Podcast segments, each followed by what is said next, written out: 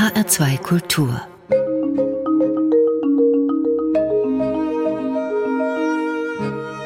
Doppelkopf Heute am Tisch mit Stefanie Blumenbecker und Eckhard von Hirschhausen, Arzt, Mediziner, Weltverbesserer. Er ist uns via Internet aus Berlin zugeschaltet. Willkommen, Herr von Hirschhausen. Guten Tag, Frau Blumenbecker. Herr von Hirschhausen, Sie sind jetzt nicht von Berlin nach Frankfurt gefahren für unser Gespräch heute, was Sie normalerweise wahrscheinlich tun würden. Grund dafür ist natürlich die Corona-Krise. Aber sagen Sie, sind wir eigentlich durch diese Tatsache, dass wir jetzt per Leitung sprechen, auch klimafreundlicher unterwegs? Auf alle Fälle. Ich bin zwar in Frankfurt geboren, aber dann schon sehr lange weggezogen und deswegen wäre ich gerne auch nach Frankfurt zu meinem ersten Heimatsender, dem Hessischen Rundfunk, gekommen. Aber natürlich, seit ich mich so intensiv mit den gesundheitlichen Folgen der Klimakrise beschäftige, denke ich auch über meinen eigenen CO2-Abdruck nach. Und einerseits hat das Internet, gerade das Streaming, einen ziemlich fiesen CO2-Abdruck, über den wenig gesprochen wird. Auf der anderen Seite ist natürlich die Mobilität durch die Digitalisierung, durch die Konferenzen, die wir jetzt digital machen, auch entlastet. Und so gesehen hoffe ich, dass wir die positiven Dinge der Corona-Krise beibehalten, nämlich zu wissen, dass man sich auch über Distanz nah sein kann. Wir sind schon mitten im Thema. Herr von Hirschhausen, Sie haben ein neues Buch geschrieben, über das wir heute sprechen möchten. Es trägt den Titel Mensch Erde, wir könnten es so schön haben und ist so eine Art Hybrid aus Klimaaufklärungsbuch, Gesundheitsratgeber und vielleicht auch so ein bisschen Lebenshilfe. Und es gibt ja schon eine ganze Reihe von Büchern über den Klimawandel in Ihrem Buch Mensch Erde findet sich so gesehen jetzt gar nicht so viel Neues. Was würden Sie sagen, worin unterscheidet es sich denn von anderen Publikationen? Also für mich war eine Menge neu, obwohl ich es geschrieben habe. Ich habe da drei Jahre recherchiert, ich habe da äh, wirklich sehr, sehr viel Herzblut, aber auch Zeit und Energie reingesteckt, weil ich glaube, das, was ich selber beitragen kann zu der Diskussion, ist, Dinge verständlich zu machen in ihren Zusammenhängen und vor allen Dingen diese sehr abstrakte Klimadiskussion, die immer um Eisbären und um Meeresspiegel und Atmosphärenchemie sich drehte, ganz konkret mit unseren körperlichen Bedürfnissen zu verbinden. Das ist das Neue und das glaube ich auch wirklich, was den Menschen so gut gefällt. Vor drei Jahren haben Sie angefangen, mit diesem Thema sich zumindest in der Recherche intensiv zu befassen. Was war denn da für der Auslöser? Wie wurden Sie denn zum Klimaaktivisten, Herr von Hirschhausen? Gab es da ein bestimmtes Erlebnis oder ein Ereignis? Ja, das, das gab es und das waren eigentlich mehrere Dinge, die da zusammenkamen. Das habe ich auch versucht in meinem Vorwort plausibel zu machen, dass ich jetzt nicht irgendwie einem Modethema hinterherhechel, sondern wirklich erkannt habe, dass es das wichtigste Thema unserer Zeit ist. Und die Frau, die mir dafür die Augen geöffnet hat, die kennen wahrscheinlich viele Hörerinnen und Hörer, nämlich das ist die Jane Goddard, die berühmte Schimpansenforscherin. Die ist inzwischen 87 Jahre alt, die reist immer noch um die Welt, um die Menschen auf ihre unglaubliche inspirierende und charismatische Art für das Thema Naturschutz zu begeistern. Und ich habe ja eine eigene Zeitschrift, Hirschhausen Gesund Leben, und da sollte ich sie interviewen und sie hat mitten im Gespräch die Rollen vertauscht und hat mir eine Frage gestellt, die ich gerne weitergebe. Sie guckte mich direkt aus ihren weisen und etwas melancholischen Augen an und sagte, wenn wir Menschen immer betonen, dass wir die intelligenteste Art auf dem ganzen Planeten sind, warum zerstören wir dann unser eigenes Zuhause? Und diese Frage hat mein Leben verändert, weil ich erstmal überhaupt keine Antwort hatte darauf. Ich habe dreimal geschluckt, ich suchte in meinem Hinterkopf nach irgendwas Schlauem zu entgegnen. Aber das war für mich der Startschuss, eben mich auf die Suche nach guten Antworten zu machen. Und das Buch ist sozusagen der Reisebericht. Sie haben ja dann noch eine weitere Frau kennengelernt, eine ganz junge, die sicher auch viele der Hörer und Hörerinnen kennen, nämlich Luisa Neubauer. Das ja in Deutschland bekannteste Gesicht der Schülerbewegung Fridays for Future. Und ich glaube, auch diese Begegnung hat ganz viel ausgelöst. Wie kam es denn dazu? Ja, das, das war ganz zu Beginn von Fridays for Future. Heute kennt ihr ja jeder, aber ich kriegte eine Mail von einer ehemaligen Mitschülerin, sagte, Mensch, Eckart, da passiert gerade was Spannendes. Fridays for Future, hast du vielleicht noch nicht was gehört von? Bully Herbig hatte letzte Woche da eine kleine Rede gehalten, willst du nicht diese Woche da einen Beitrag leisten? Und ich dachte, Luisa Neubauer, keine Ahnung, wer das ist. Und da stand der Kontakt, da, habe ich die angerufen und wir haben uns verabredet. Mein Bruder ist Professor am Deutschen Institut für Wirtschaftsforschung und macht dort die Konzepte, warum wir in Deutschland 100% Erneuerbare längst haben könnten, ohne Atom und ohne Kohle. Und ich dachte, wir machen zusammen Abendessen. Diese jungen Menschen könnten ja was dazulernen. Mhm. Und dann war ich sehr erstaunt. Die kannten sich bestens aus. Die hatten mehr Ahnung als ich. So gesehen brauchten die keine Nachhilfe, sondern es ging wirklich darum zu überlegen, wie kriegt man dieses Thema möglichst schnell in die Breite. Weil die Rolle von den Fridays für die ganze Klimabewegung ist wirklich sensationell wichtig gewesen. Die Zeit war reif dafür, dass die Jugendlichen wirklich sich auf die Straße stellen und sagen, wir sind hier, wir sind laut, weil ihr uns die Zukunft klaut. Das ist ja das genau, was das Bundesverfassungsgericht jetzt drei Jahre später auch bestätigt hat. Aber diese Grundidee, dass das Ganze auch auf einen Generationenkonflikt hinauslaufen könnte und dass es eigentlich ein Thema ist, was alle Generationen angeht und wir nur gemeinsam lösen können, da waren wir uns dann auch einig und deswegen habe ich dann auf der Demo in Berlin auch eine Rede gehalten, zusammen mit meinem Bruder und zusammen mit der Tochter von meinem Bruder, um zu zeigen, dieses Thema gehört in jede Familie, an jeden Küchentisch, an jeden Stammtisch. Man kann unterschiedlicher Meinung sein, was der richtige Weg ist, aber an den Fakten kommt keiner vorbei. Und es war für mich schon eine Überwindung, sich dort äh, wieder auf die Bühne zu stellen, obwohl ich ja Bühnenkünstler bin, aber mit so einer klaren politischen Haltung und Forderung. Aber ich hatte schon so ein echtes Erschrecken darüber, dass, dass ich als Arzt sagen musste, wir haben diese Gefahr unterschätzt. Die Klimakrise ist mit Abstand die größte Gesundheitsgefahr im 21. Jahrhundert. Ich habe gesehen, wie viele Wissenschaftlerinnen und Wissenschaftler dazu auch wirklich hochgradig publiziert hatten. Wir haben ja dann die Scientists for Future auch gegründet. 28.000 Wissenschaftler haben dort unterschrieben. Und das ist völlig eindeutig so. Und deswegen ist für mich das Wichtige zu sagen, wir können als Angehörige von den Gesundheitsberufen, als Ärzte, als Pflegefachkräfte, als Therapeuten zu diesem Thema nicht weiter schweigen. Wir sind angetreten, um Leben zu schützen, um Gesundheit zu bewahren, um am besten Fall Krankheit zu verhindern und manchmal eben auch schlechte Nachrichten zu übermitteln, wenn das sein muss. Das ist Kern unserer ethischen Grundüberzeugung seit Hippokrates. Und deswegen sage ich, Kohleverstromung ist ein Verbrechen an der Atmosphäre, an den nächsten Generationen, aber auch in der Gesundheit von all den Menschen, die das einatmen müssen. Ich glaube, was Sie zu dieser so diese eindeutigen Haltung motiviert hat, war nicht nur die wissenschaftliche Erkenntnis, sondern Sie sprechen in Ihrem Buch auch von einigen persönlichen Aha-Momenten, die die in so ganz privaten Augenblicken entstanden sind.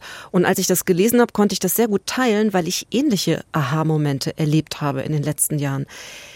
Was, was war denn da gewesen, wo Sie das Gefühl hatten, für sich persönlich, die Klimakrise ist jetzt schon da? Das sind mehrere Dinge, die da zusammenkamen. Und 2018 war der erste große Hitzesommer. 2003 gab es schon mal einen.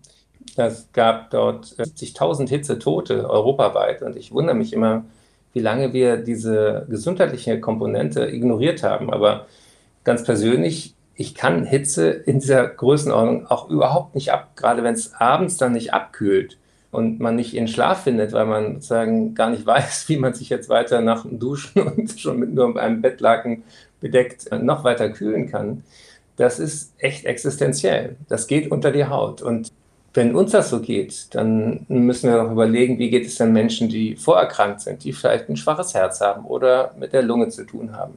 Wenn uns das in Deutschland, in einem wasserreichen und halbwegs kühlen Land schon so geht, wie geht es denn Menschen dann im globalen Süden, die dann tatsächlich sehen, wie ihre Felder verdorren, wie sie dort, wo sie sind, nicht mehr wohnen können und, und, und. Das heißt, die Dimension kann einem wirklich erstmal einen echten Schrecken einjagen. Und das ist auch wichtig, diesen Schrecken zuzulassen. Das andere Aha-Erlebnis war für mich auch der Wald. Und das war auch im Urlaub, wo ich in Österreich gerne wandere und wo mir ein befreundeter Bergführer erzählte, wie sein Kumpel abgestürzt ist vom Berg. Obwohl der sehr, sehr erfahren war, sagte der, plötzlich brach so ein Stück Berg, über das er hundertmal rübergelaufen ist, unter ihm weg. Und das ist auch eine unterschätzte Gefahr, dass Berge ja zusammengehalten werden im Inneren, dadurch, dass es da sehr kalt ist und eben das Eis wie so eine Art Kit zwischen den Gesteinsbrocken wirkt. Und wenn es wärmer wird, wenn dieser Permafrost weg ist, dann zerbröseln auch Berge.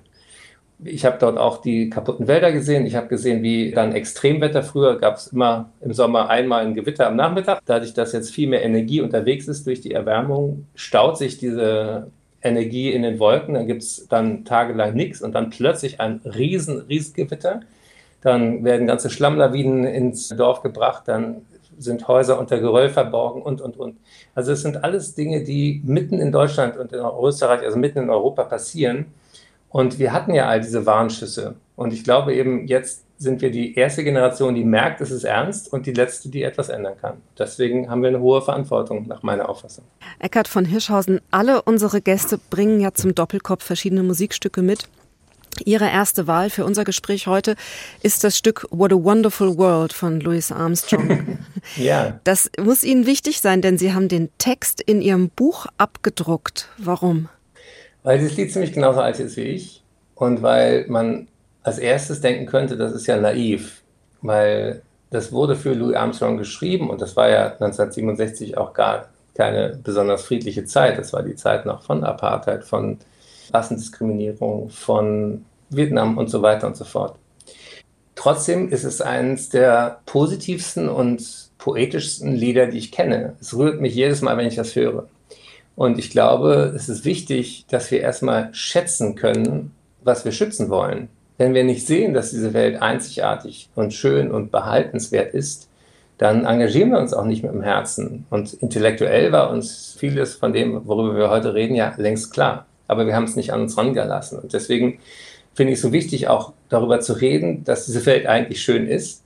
Deswegen habe ich auch mein Buch Mensch Erde, wir könnten es so schön haben genannt, weil wir eine Idee brauchen, wo wir hinwollen. Nicht nur von dem, wo wir weg müssen, sondern auch, wie schön könnten wir es haben, wie viel gesünder könnte diese Welt sein. Und ich hoffe, dass mit dieser kleinen Einführung die Menschen dieses Lied vielleicht auch für sich entdecken und die Augen aufmachen, denn genau das rät uns Louis Armstrong. Vielleicht auch mit weinen, weil ich muss jedes Mal, wenn ich das Lied höre, ein ja, es ist auch traurig. Das ist ganz furchtbar.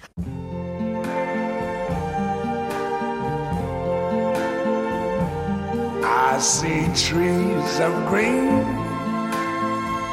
red roses too.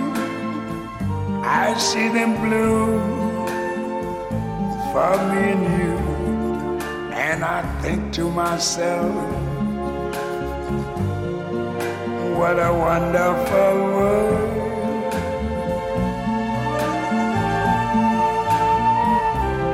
I see skies of blue and clouds of white, the bright, blessed day, the dark, sacred night. And I think to myself, what a wonderful world.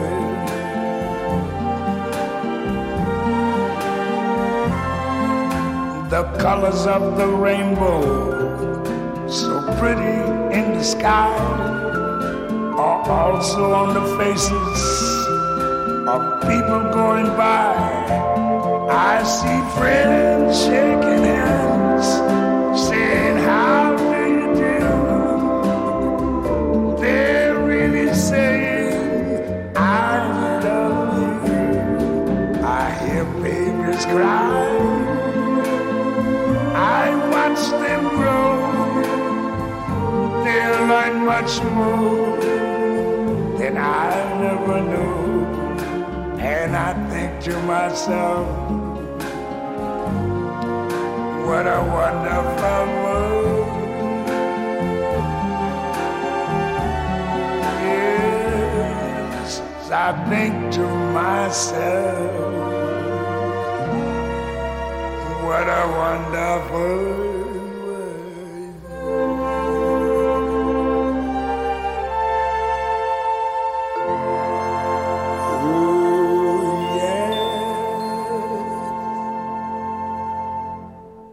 Das war der große Louis Armstrong mit seinem Titel What a Wonderful World. Gewünscht hat sich dieses Lied der Arzt, Comedian und Klimaaktivist Eckhard von Hirschhausen. Mein Name ist Stefanie Blumenbecker und Sie hören den Doppelkopf auf HR2 Kultur. Herr von Hirschhausen, was ist Ihre Lieblingszeile in dem Lied, das wir gerade gehört haben? Ach, ich liebe diesen ganzen Text. Ich, wenn ich auf der Bühne bin, habe ich auch eine, eine deutsche Version davon. Ich mag dieses Erstaunen über auch dieses generationenübergreifende. Also, I hear babies cry, I watch them grow, they learn much more than I'll ever know. Also zu wissen, dass das, was wir tun, die nächste Generation betrifft, das, das rührt mich jetzt schon wieder fast zu Tränen. Herr von Hirschhausen, Sie haben ein neues Buch veröffentlicht mit dem Titel Mensch Erde. Und auf dem Umschlag prangt groß ein roter Kreis, wo angepriesen wird drei Krisen zum Preis von zwei. Und auf der Rückseite findet sich der Hinweis garantiert zehn Prozent weniger lustig wie früher. Glauben Sie denn, dass das verkaufsfördernd ist? Drei Krisen für den Preis von zwei, das liest sich wie so ein Marketing-Gag, aber es ist natürlich gemeint, dass die Krisen, die wir oft so in separate Schubladen packen, zusammengehören und zwar ganz eng miteinander verhaftet sind. Die Pandemie wird ja oft behandelt, als wäre das irgendwie die große Ausnahme, als wäre das Coronavirus vom Himmel gefallen. In Wirklichkeit ist es von Tieren auf Menschen übergetreten.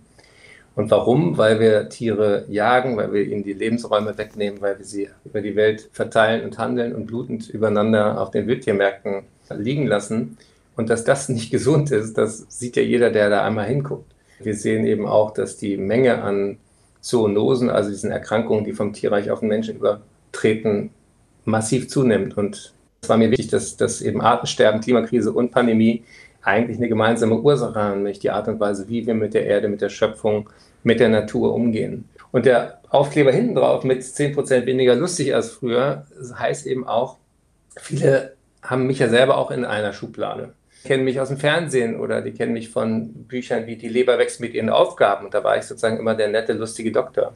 Aber die Zeiten haben sich verändert und ich mich in diesen Zeiten natürlich auch. Und deswegen wollte ich einerseits, dass die Leute nicht glauben, das ist jetzt ein ganz lustiges Buch nur, das ist es nicht. Aber natürlich dürfen die Leute bei Mensch Erde, wir könnten es so schön haben, auch mein Augenzwinkern, meine Kreativität und auch meine Freude am, an Wortspielen und an Perspektivwechseln. Wenn man das Buch durchblättert, hat man eben sehr, sehr viele Seiten, die sind witzig, die sind bunt, die sind aha-erlebnisdicht. Und da gibt es dann Merkzettel für die Diskussion mit dem komischen Onkel, der sagt, früher war es auch schon mal heiß. Da gibt es die Grafiken zeigen, dass Windkraft eben viel, viel weniger Vögel tötet als Katzen und Häuser mit ihren schillernden Glasscheiben. Also es ist echt ein Entdeckungsbuch. Man kann es auch durchblättern, man soll beim Schauen neugierig sein. Wie ging Ihnen das denn, als Sie es in der Hand hatten? Als ich es tatsächlich erstmal in der Hand hatte, dachte ich, das ist ganz schön schwer. Ich habe jetzt eben mal geguckt, das sind über 500 Seiten. Also das ist mhm. wirklich so ein richtiger Backstein. Und es geht ja in Ihrem Buch so ein bisschen auch um alles. Also Sie haben eben schon gesagt, klar, die, die Klimakrise, die Artenvielfalt, aber es geht auch um Mikroplastik, um das Waldsterben, um die Hitzesommer der letzten Jahre. Windkraft haben Sie eben schon kurz genannt, Rauchen, Allergien, Schnittblumen, Hauskatzen, Altern und Sterben, Klamotten, Coffee to go und noch vieles, vieles, vieles mehr. Diese Themenvielfalt, was hält die zusammen? Die größte Sünde, wenn man das so nennen will, war, dass wir uns definiert haben als die Krone der Schöpfung, als getrennt von der Umwelt. Allein das Wort Umwelt heißt ja, ich bin in der Mitte und alles um mich herum ist eigentlich nur für mich da. Das ist Quatsch. Und Corona hat uns gezeigt, dass wir Menschen viel verletzlicher sind, als wir uns das bisher eingestanden haben, dass wir Teil dieser Erde sind, dass Gesundheit global zu verstehen ist, dass eben jeder Schritt Richtung CO2-Einsparung und andere Treibhausgase zählt und dass man im Privaten anfangen muss, aber im Politischen endet. Das ist sozusagen ganz grob die Klammer, die Reise, die ich gemacht habe. Und deswegen wollte ich eben auch so einen Blumenstrauß von Ideen da reinspacken, weil die sich hoffentlich viele Menschen angesprochen fühlen, die bisher mit diesem Thema Berührungsängste hatten oder dachten, ach, das äh, ist nicht meins, sondern dieses Buch zeigt, es betrifft alle Lebensbereiche und jeder von uns ist entweder Teil des Problems oder Teil der Lösung. Lassen Sie uns auf ein paar Ihrer Themen zu sprechen kommen. Sie ziehen ja immer wieder den Vergleich der Klimakrise, also der Krise des Planeten Erde zu unserem eigenen Körper und zu der Gesundheit auch jedes Einzelnen. Und eine Grundaussage Ihres Buches ist, gesunde Menschen gibt es nur auf einem gesunden Planeten. Jetzt gibt es ja ganz viele Themen in Ihrem Buch. Lassen Sie uns vielleicht als erstes mal über den Atem sprechen. Denn ohne Atem können wir ja keine zwei Minuten überleben. Welchen Wechselwirkungen von Atem, Atemerkrankungen und Klimakrise sind Sie denn auf die Spur gekommen? Ach, viel mehr als ich dachte, ehrlich gesagt. Ich habe in Frankfurt einen guten Freund, das ist der Joachim Curtius, der ist Atmosphärenforscher, der hat mir viel darüber erzählt. Der Thomas Münzel in Mainz hat darüber viel geforscht, wie Feinstaub, obwohl es so kleine Teilchen sind, enorme Gesundheitsauswirkungen haben. Also Beispiel, wenn wir an Autos denken. Da denken wir immer an das, was aus dem Auspuff kommt. Viel wichtiger ist aber das, was von den Reifen runtergerubbelt wird. Wenn man sich irgendwann so ein abgefahrenes Profil anschaut, dann muss man sich da fragen, wo ist denn dieser eine Zentimeter Gummi hin, wenn wir immer Gummi geben? Der ist ja in die Luft. Und deswegen ist auch Elektromobilität nicht die komplette Lösung, weil natürlich auch Elektroautos haben Bremsen, haben Reifen und haben Abrieb. Summiert sind das viele, viele Tonnen, die jedes Jahr irgendwo bleiben. Der Feinstaub hat ganz viele Wechselwirkungen. Das ist sozusagen wie ein Taxi, auf dem dann auch Viren in die Lunge kommen. Thomas Münster hat eben auch gezeigt, dass die Länder und die Regionen, wo es hohe Feinstaubbelastungen gibt, auch die mit den schwersten Corona-Verläufen sind. Warum? Weil die Lunge schon vorgeschädigt ist. Wir haben Pollen auch noch in der Luft. Die Allergien nehmen rasant zu. Warum? Weil eben diese Kombination von Pollen, Feinstaub, Viren und Aerosolen, dann kommen noch Ammoniakgase aus der Landwirtschaft dazu und, und, und. Wir Menschen sind sozusagen die Endstation für ganz, ganz viele von diesen Dingen. Und wir können uns da nicht rauskaufen. Kein Mensch kann sich seine eigene Außenluft machen. Kein Mensch kann seine eigene Außentemperatur machen, noch nicht mal Privatpatienten. Und deswegen finde ich das mit dem Ein- und Ausatmen so wichtig. Äh, das machen wir alle. Da sind wir gleich. Und wenn man den Kindern mal sagt, geht doch mal in die frische Luft, dann müssen wir halt als Erwachsene auch dafür sorgen, dass die Luft dann auch frisch ist draußen. Ich habe auch zu Hause mal kurz überlegt, was mir so zum Thema Atemerkrankungen spontan einfällt. Und da kam ich auf eine ganze Menge Außenfaktoren. Feinstaub, aber auch Gülle haben Sie eben schon genannt. Pestizide kann ich mir auch vorstellen, dass die eine wichtige mhm. Rolle spielen. Der Verkehr insgesamt, das Rauchen natürlich. Aber Gülle und Pestizide hängen ja auch unmittelbar mit der Landwirtschaft zusammen. Und das ist ein Thema, das spielt in Ihrem Buch auch eine ganz wichtige Rolle. Denn wenn wir über Gülle sprechen insbesondere, dann sprechen wir ja auch sofort über Massentierhaltung.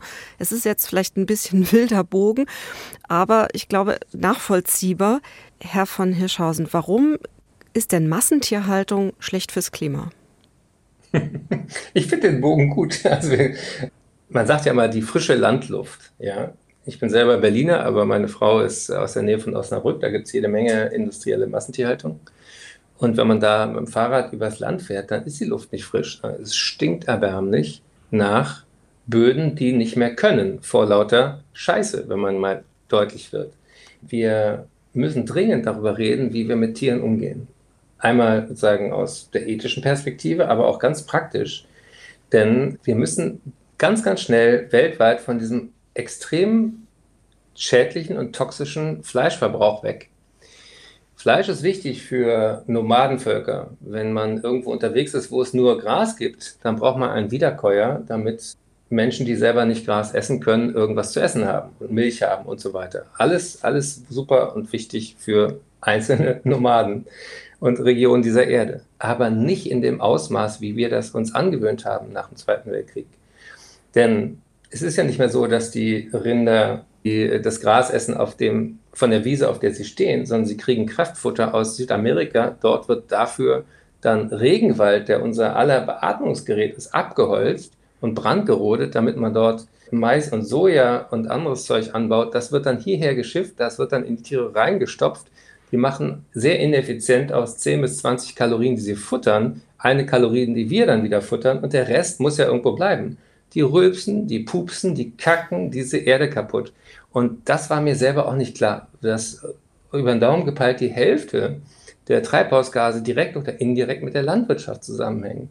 Und deswegen ist so eine Vollkatastrophe, dass unsere Landwirtschaftsministerin das nicht gebacken kriegt, dass auch auf europäischer Ebene endlich diese Milliarden Subventionen, die wir gemeinsam finanzieren, in eine nachhaltige, in eine ökologische Landwirtschaft gehen und nicht weiter in Monokulturen, die den Boden kaputt machen, die den Tieren nicht gut tun und uns Menschen letzten Endes auch nicht. Also eine pflanzenbasierte Ernährung ist das A und O für das Überleben vom Planeten, von den Menschen und von jedem von uns, denn dann haben wir weniger Herzinfarkt und weniger Schlaganfälle. Ich wollte Sie jetzt gerade fragen, also jetzt mal nicht aus Klimasicht, sondern aus rein ärztlicher Sicht, ist denn kein Fleischessen gesünder als Fleischessen?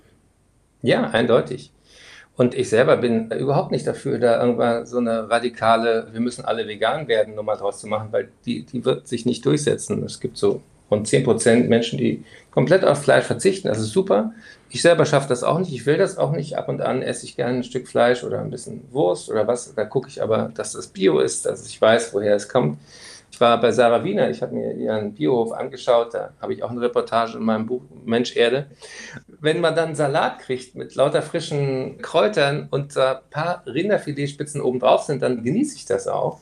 Aber ich brauche das nicht jeden Tag. Und Oma hat es auch vorgemacht. Da gab es einmal in der Woche gab es den Sonntagsbraten und in der Woche gab es Kartoffeln und Gemüse. Das ist viel gesünder für uns selber. Und deswegen mag ich auch nicht diese ganze Verzichtsdiskussion. Es wird immer so getan, als wäre ein nachhaltiger Lebensstil irgendwie in die Höhle zurück und Licht aus und wir müssen alle frieren. Das ist Bullshit. Wir könnten es schöner haben, wir könnten es gesünder haben und eine pflanzenbasierte Ernährung ist tatsächlich das Beste, was man für seinen eigenen Körper will. Und deswegen denke ich eben viel stärker daran, wie können wir Lust machen auf diese Veränderungen, die anstehen. Und wie können wir hingucken, dass das, was wir an Zerstörung zum Beispiel durch Fleischkonsum im Übermaß anrichten, dass uns das bewusst wird. Also ein kleiner Gag. Wie wäre es denn, wenn man ab heute an der Supermarktkasse für jedes Kilo Fleisch so 20 Liter einmal Gülle mit nach Hause nehmen müsste? Dann würden doch sofort mehr Menschen weniger Fleisch essen, oder? Hundertprozentig. Aber jetzt andersrum gefragt. Irgendwann ist der Keller voll. Wenn ich jetzt kein Fleisch esse, dann spare ich so viel CO2 ein, dass ich dann dafür locker ein bis zweimal im Jahr Urlaub auf den Malediven machen kann, oder? Geht die Rechnung auf? ja, jeder rechnet sich sein eigenes Verhalten schön, da bin ich ja auch keine Ausnahme. Ich, ich will niemandem ein schlechtes Gewissen machen, sondern einfach nur klarstellen, wir haben als Menschen in Deutschland gar nicht die Chance, nur durch individuelles Verhalten unseren CO2-Abdruck nachhaltig zu machen. Wir brauchen dafür Rahmenbedingungen, wir brauchen dafür Politik und wir brauchen zum Beispiel auch Gesetze, die beim Bauen vorschreibt, dass man Beton recycelt, dass man jedes Dach in Deutschland, was neu gebaut wird, sofort mit Solarpanels belegen muss und, und, und. Deswegen diese Idee, man kommt nur auf den Malediven zu sich, die ist auch absurd. Denn zu sich kommen kann man auch mit einem guten Buch im Schaukelstuhl. Und das müssen wir wieder lernen, dass wir Freude haben können ohne Ressourcenverbrauch. Und das ist ein schöneres Leben, da bin ich von überzeugt. Das passt gut zu Ihrem nächsten Musiktitel. Eine Hymne der Antikriegsbewegung, damals gewesen Imagine von John Lennon.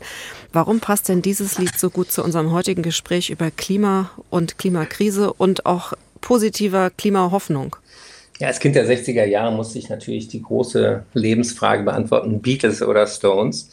Und ich bin ganz klar Beatles-Fan bis heute. Ich ähm, habe auch mit meinem Live-Publikum immer gerne All You Need Is Love gesungen. Imagine hat so schöne poetische Zeilen, die uns daran erinnern, dass die Einteilung, die wir Menschen machen, der Natur, dem Erdball, dem Kosmos völlig wurscht sind. Also da gibt es doch Imagine there no countries. Und für ein Virus zum Beispiel gibt es auch keine Ländergrenzen. Ein Virus braucht kein Visum beantragen, um von einem Menschen auf den anderen überzuspringen, über Ländergrenzen, über Artengrenzen. Genauso wie ein CO2-Molekül in der Atmosphäre über 100 Jahre da bleibt und nicht sich fragt, aus welchem Land kam ich denn? Welches Land muss ich denn jetzt besonders erwärmen? Sondern es drückt uns allen die Luft ab. Und deswegen mag ich es, wieder mehr Kreativität und Imagination zu fordern. Wo wollen wir hin? Was ist uns wichtig? Und verbrauchen wir vielleicht so viel, weil wir gar nicht wissen, was wir wirklich brauchen.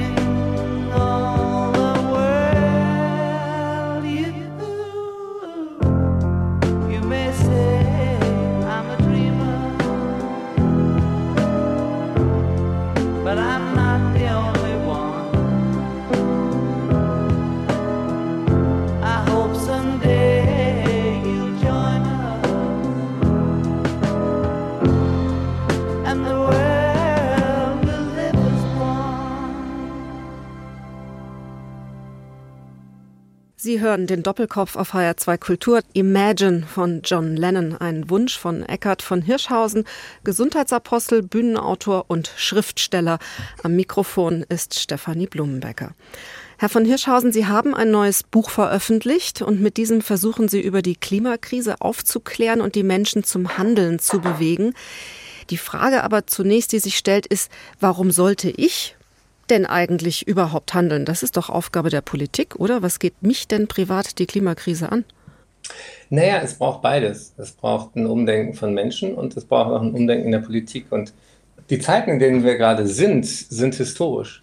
Also es ist wirklich so, wir erleben gerade einen Wendepunkt. Das nennt sich in der Forschung ein Social Tipping Point. Es gibt ja die Kipppunkte im Erdsystem. Das ist, wenn die Arktis abgeschmolzen ist, der Permafrost abge taut ist und so weiter und so fort, der Regenwald abgeholzt ist, dann haben wir verloren. Dann können Menschen auf Dauer nicht mehr auf dieser Erde wohnen. Punkt. Und es gibt eben zu diesen Kipppunkten auch soziale Kipppunkte. Und da sind wir gerade mittendrin. Deswegen finde ich das so spannend, was zwischen den Jahren 2020 und 2030 passiert, weil gerade jetzt entschieden wird, wie die nächsten 10.000 Jahre auf diesem Planeten laufen. Deswegen ist es wichtig, dass die Politik das Signal kriegt, dass uns Bürgern das Thema am Herzen liegt, dass wir kapiert haben, dass die Situation dringlich ist und sofortiges Handeln erfordert. Und dann müssen wir auch uns daran erinnern, was wir in der Corona-Zeit gelernt haben. Wir können uns relativ schnell auch an neue Rahmenbedingungen gewöhnen, wenn wir verstehen, warum. Also in der Corona-Krise war ja eine der wichtigsten Aktionen einmal den Bürgern die Diagnose sozusagen zu vermitteln. Das hat Frau Merkel auch in der ersten Welle gut hingekriegt. Genau so eine Klarheit brauchen wir auch jetzt. Und da müssen wir weiter Druck machen, weil Frau von der Leyen mit dem Green Deal ja schon auf dem richtigen Weg ist. Die ist ja auch Ärztin, die weiß ja auch, was es gesundheitlich bedeutet. Wir haben mit Helge Braun sogar einen Anästhesisten aus Hessen im, im Kanzleramt.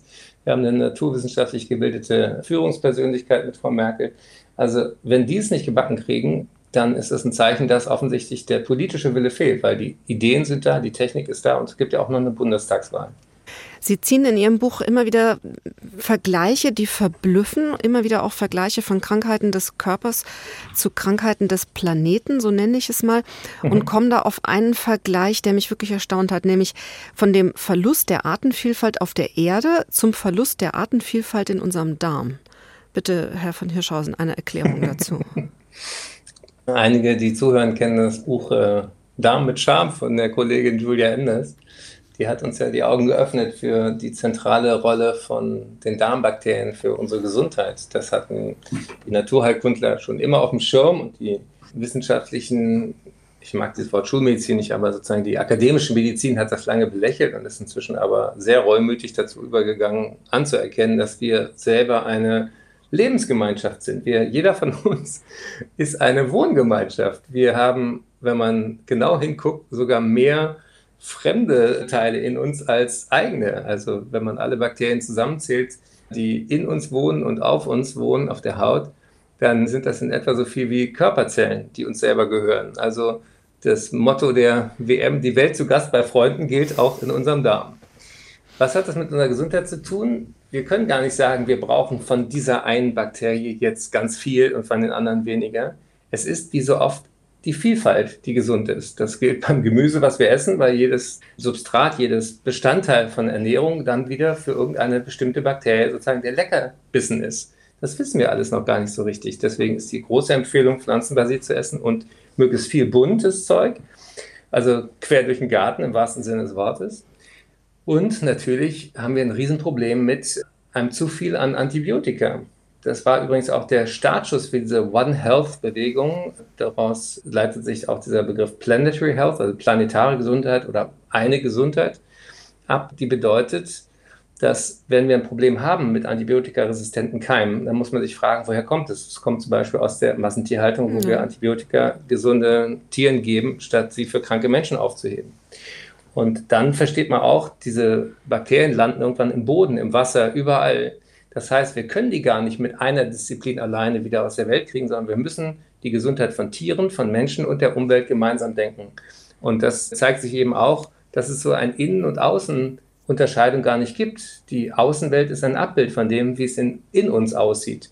Und wenn wir eben die Bakterien in unserem Darm kaputt machen, durch falsche Ernährung, durch zu viel Antibiotika, dann zahlen wir den Preis. Und das geht bis hin zu nicht nur den entzündlichen Darmerkrankungen, das ist ja naheliegend, dass die damit zusammenhängen, aber es geht bis hin zu seelischen Erkrankungen, bis hin zu Depressionen und Übergewicht und, und, und. Deswegen, wir können uns nicht rauskaufen aus dieser Welt. Wir sind Teil davon. Wir müssen schlauer miteinander in Kooperation gehen. Dann möchte ich Sie andersrum fragen, Herr von Hirschhausen. Sie haben eben schon gesagt, man braucht nicht die Malediven, um zu sich zu kommen. Was brauchen wir denn für ein gutes Leben? Wir brauchen Sinn. Wir brauchen gute Freundschaften. Wir brauchen gute Beziehungen.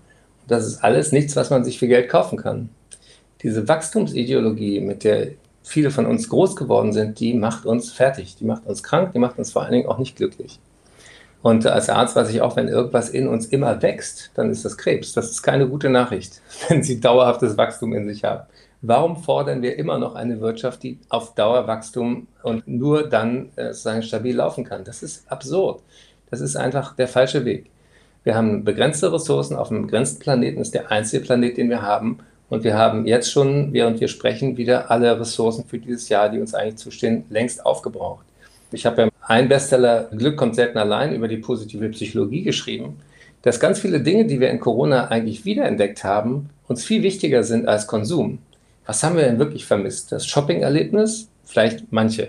Aber ich habe vor allen Dingen vermisst die positiven Gemeinschaftserlebnisse. Gemeinsam im ganzen Saal zu lachen, Musik zu hören, Musik zu machen, zu singen, Leute in den Arm zu nehmen. All das ist doch das Kostbare, was uns Corona gezeigt hat. Es ist nicht automatisch an schneller, höher, weiter gebunden. Das war eben ein schönes Stichwort, Eckart von Hirschhausen. Denn es gibt in Ihrem Buch ein Foto und das zeigt, wie Sie Hermann von Feen, den großen Liedermacher und Dichter, ganz fest in den Arm nehmen. Daneben ist ein Liedtext von Hermann von Feen abgedruckt. Das ist auch das Lied, was Sie sich als nächstes für unseren Doppelkopf gewünscht haben. Aber ich habe mich gefragt, als ich dieses Foto gesehen habe, was ist die Geschichte zu diesem Foto? Das war nach einem Live-Auftritt von Hermann Hermann ist wirklich mir ans Herz gewachsen, weil er erstens ein großartiger Künstler ist, weil er inzwischen über 70 ist und sprüht vor Vitalität. Und wenn ich in dieses Alter kommen möge, so Gott will, dann möchte ich unbedingt auch diese Lebendigkeit, diese Kreativität, dieses etwas rastlose, aber immer noch hellwache haben, was Hermann hat. Und er hat mich wahnsinnig überrascht. Ich wurde 50 und meine Frau hatte, weil sie wusste, dass ich ihn sehr schätze, den heimlich engagiert für, für meine Geburtstagsparty.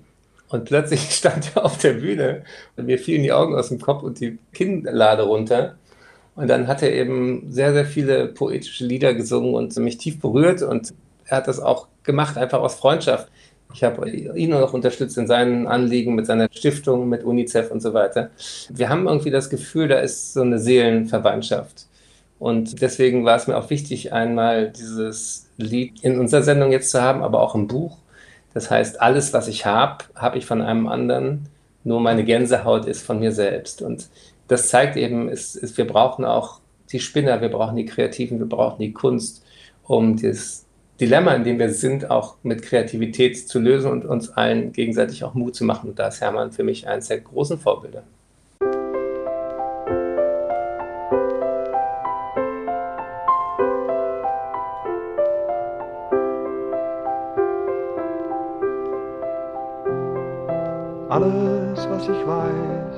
Weiß, ich von einem anderen.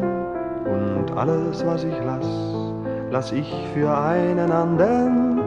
Alles, was ich hab, ist ein Name nur. Den hab ich von einem anderen.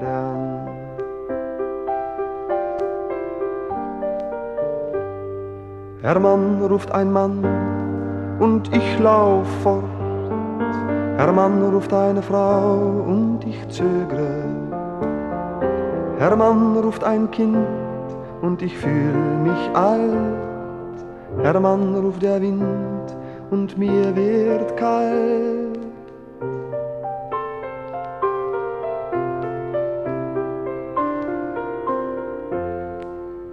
Alles, was ich sag, sag ich einem anderen und alles, was ich geh, geb ich einem anderen. Alles, was ich hab, ist ein Name nur, den hab ich von einem anderen.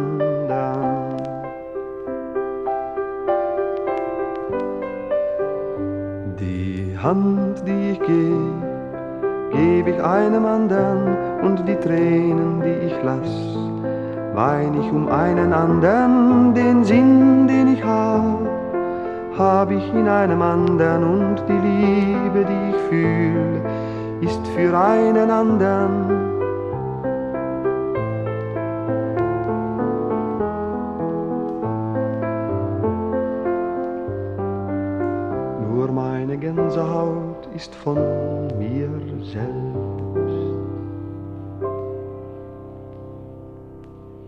Alles, was ich hab. Eckart von Hirschhausen hat den Text zu diesem Lied in seinem neuen Buch abgedruckt. Das Buch heißt Mensch Erde und es handelt von der Klimakrise, von uns Menschen, was wir uns wünschen und wie es sein könnte, nämlich so schön. Herr von Hirschhausen, wenn man Ihr Buch ganz durchblättert bis zum Schluss, dann gibt es dort eine kleine Geschichte, die hat mir sehr viel Freude gemacht. Das ist die Geschichte von den zwei Wölfen. Die Geschichte ist nicht von mir, das ist eine uralte Geschichte, eine Weisheitsgeschichte, die es in verschiedenen Formen, in vielen Traditionen gibt. Die Geschichte von den zwei Wölfen geht so, dass ein Häuptling seinem Stamm erzählt, dass in unseren Herzen zwei Wölfe wohnen und der eine Wolf will alles für sich. Der will kämpfen, der will mit List und Tücke und Macht und Intrige immer der Erste sein. Der sagt sozusagen Wolf first.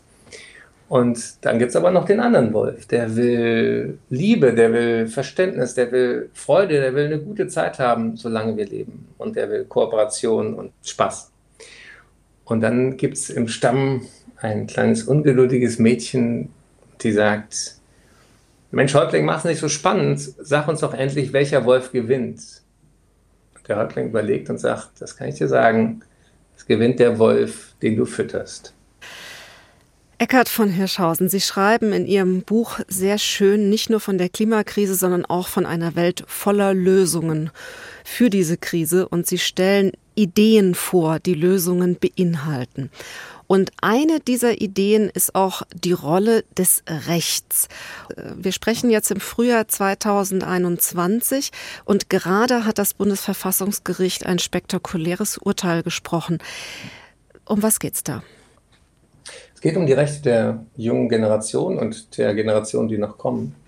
Und das ist insofern revolutionär, weil es zum ersten Mal wirklich auf höchster richterlicher Ebene der Bundesrepublik und den handelnden PolitikerInnen eine Ohrfeige verpasst, zu sagen, das, was ihr bisher getan habt, reicht nicht. Ihr könnt nicht einfach die Lasten immer weiter nach vorne schieben und die entscheidenden Maßnahmen der nächsten Generation aufs Auge drücken. Was mich persönlich unglaublich gefreut hat, ist, mein Buch ist, wie Sie ja auch gesagt haben, umfangreich. Und ich hatte noch viel mehr Themen da vorgesehen. Aber genau um dieses Kapitel, um die juristischen Auseinandersetzungen hatte ich einen Streit mit meiner Verlegerin und mit dem Lektorat. Und ähm, dass dieses Kapitel über die Roda Verheyen, die Anwältin, die das maßgeblich durchgefochten hat, da drin ist, das ist, war mein kleiner Triumph. Jetzt ist es eine Anwältin, die das durchgefochten hat. Das passt ganz gut zu einem zweiten Lösungsansatz, den Sie beschreiben. Sie sagen nämlich, Frauen können zur Lösung beitragen. Enorm. Natürlich ist ein Problem die schiere Menge an Menschen auf diesem Planeten. Ich mag das Wort Überbevölkerung nicht, weil wer bitte entscheidet denn, wer über ist und wer leben darf und wer nicht. Frauen, wenn sie die Chance haben, als Mädchen zur Schule zu gehen, wenn sie Berufe ergreifen, wenn sie Verhütung verstehen und Zugang zu Verhütungsmitteln und Gesundheitseinrichtungen haben, bekommen viel, viel weniger Kinder, wenn sie sich dafür selber entscheiden können. Das hat in Deutschland genauso funktioniert. In der Generation meiner Großmutter gab es noch fünf, sechs, sieben Kinder pro Familie. Heute sind es ein oder zwei. Genau dieser Entwicklungsschritt ist wichtig. Der passiert in Bangladesch, in Nigeria, überall. Sogar schneller als bei uns. Und deswegen ist ein Riesenschlüssel, eine stabile Weltbevölkerung zu bekommen, allen Frauen, natürlich den Jungs auch, aber die werden oft noch bevorzugt, allen Frauen den Zugang zu Bildung und zu Gesundheit zu ermöglichen.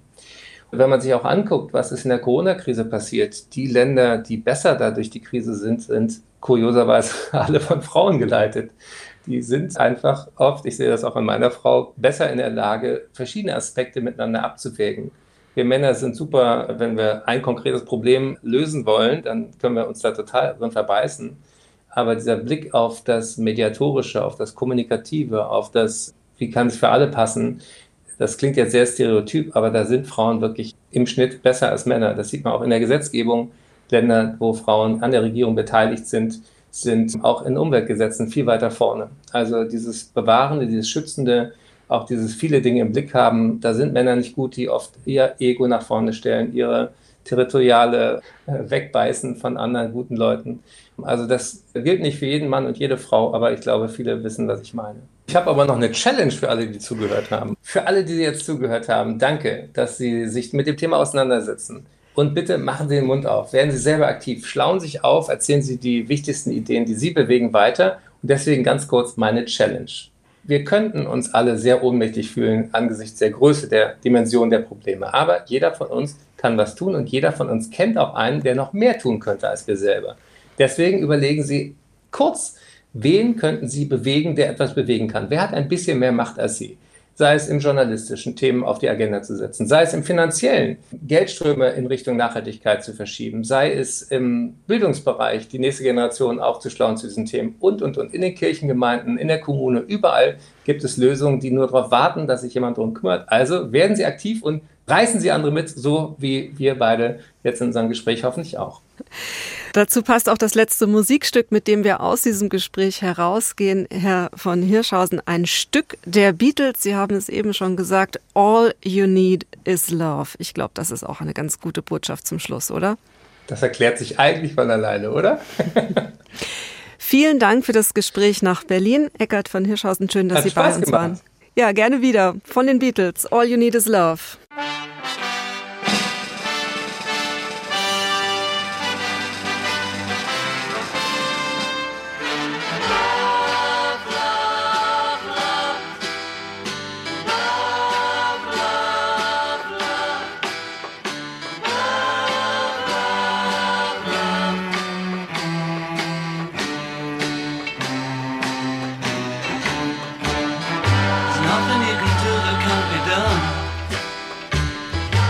Nothing you can sing that can't be sung. Nothing you can say, but you can learn how to play the game. It's easy. Nothing you can make that can't be made. No one you can save that can't be saved.